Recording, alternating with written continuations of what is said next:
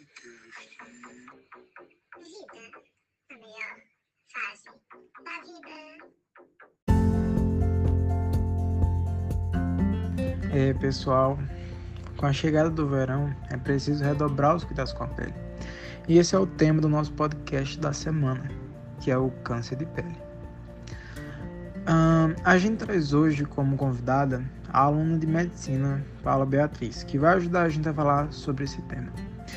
Bom, para iniciar, a gente precisa entender que a exposição solar sem proteção e também fora dos horários recomendados é uma das principais causas do câncer de pele do tipo não melanoma, que é o mais comum no Brasil.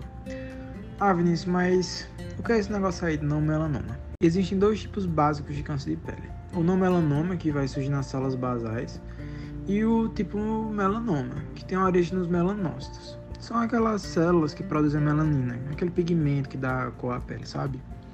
Ó, segundo uma pesquisa do INCA, Instituto Nacional de Câncer, é, apesar de, do câncer de pele ser o mais comum na população, ele é o tipo com mais baixa mortalidade e também possui alto índice de cura. Então, ele pode chegar a 90% se for diagnosticado precocemente e, óbvio, com tratamento adequado.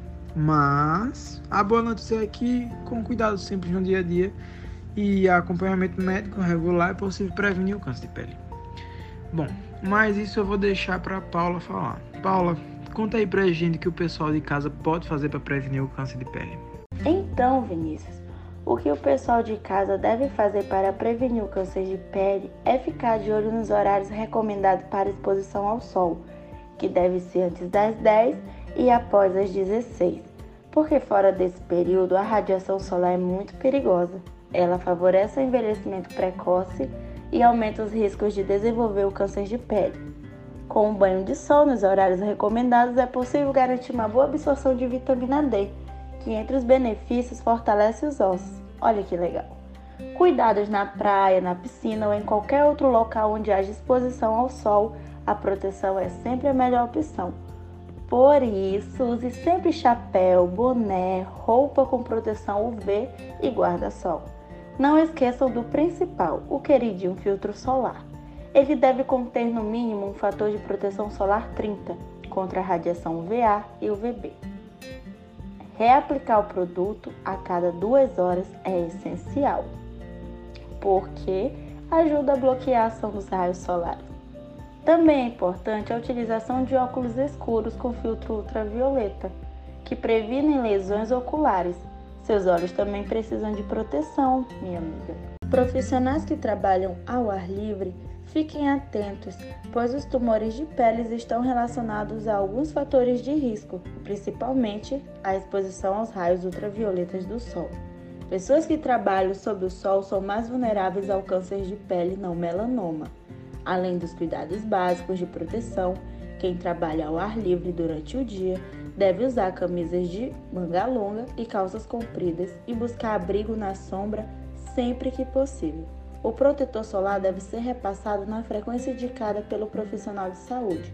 Vale ressaltar que, fora do prazo, o protetor não oferece proteção.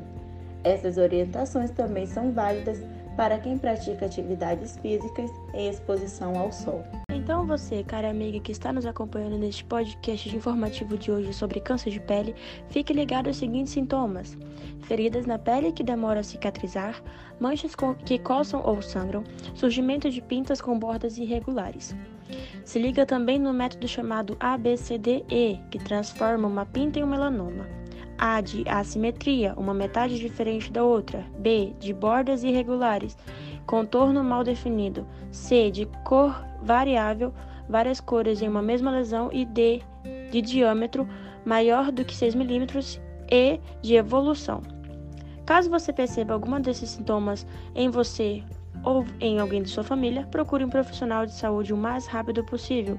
O diagnóstico precoce é um bom aliado no tratamento dessa doença. O câncer de pele ele se manifesta na maioria dos casos em pessoas com mais de 40 anos de pele clara, com pessoas albinas ou com histórico de câncer na família. É raro em crianças e pessoas de pele negra, com exceção dos portadores de lesões cutâneas anteriores. Sim, eu vi também que as câmeras de bronzeamento artificial em 2009 é, elas foram reclassificadas como agentes cancerígenos pela OMS.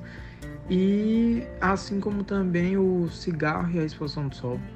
Eu sei que a nossa faixa etária está entre os 30 e 50 anos, mas preste atenção, galera, porque o bronzeamento artificial antes dos 35 anos aumenta em 75% o risco de câncer de pele, além também de acelerar o envelhecimento precoce e também pode provocar outras doenças de pele. Bom, pessoal, é com essas informações que a gente se despede. A gente deseja uma bela semana a todos vocês. E é isso. Tchau, tchau.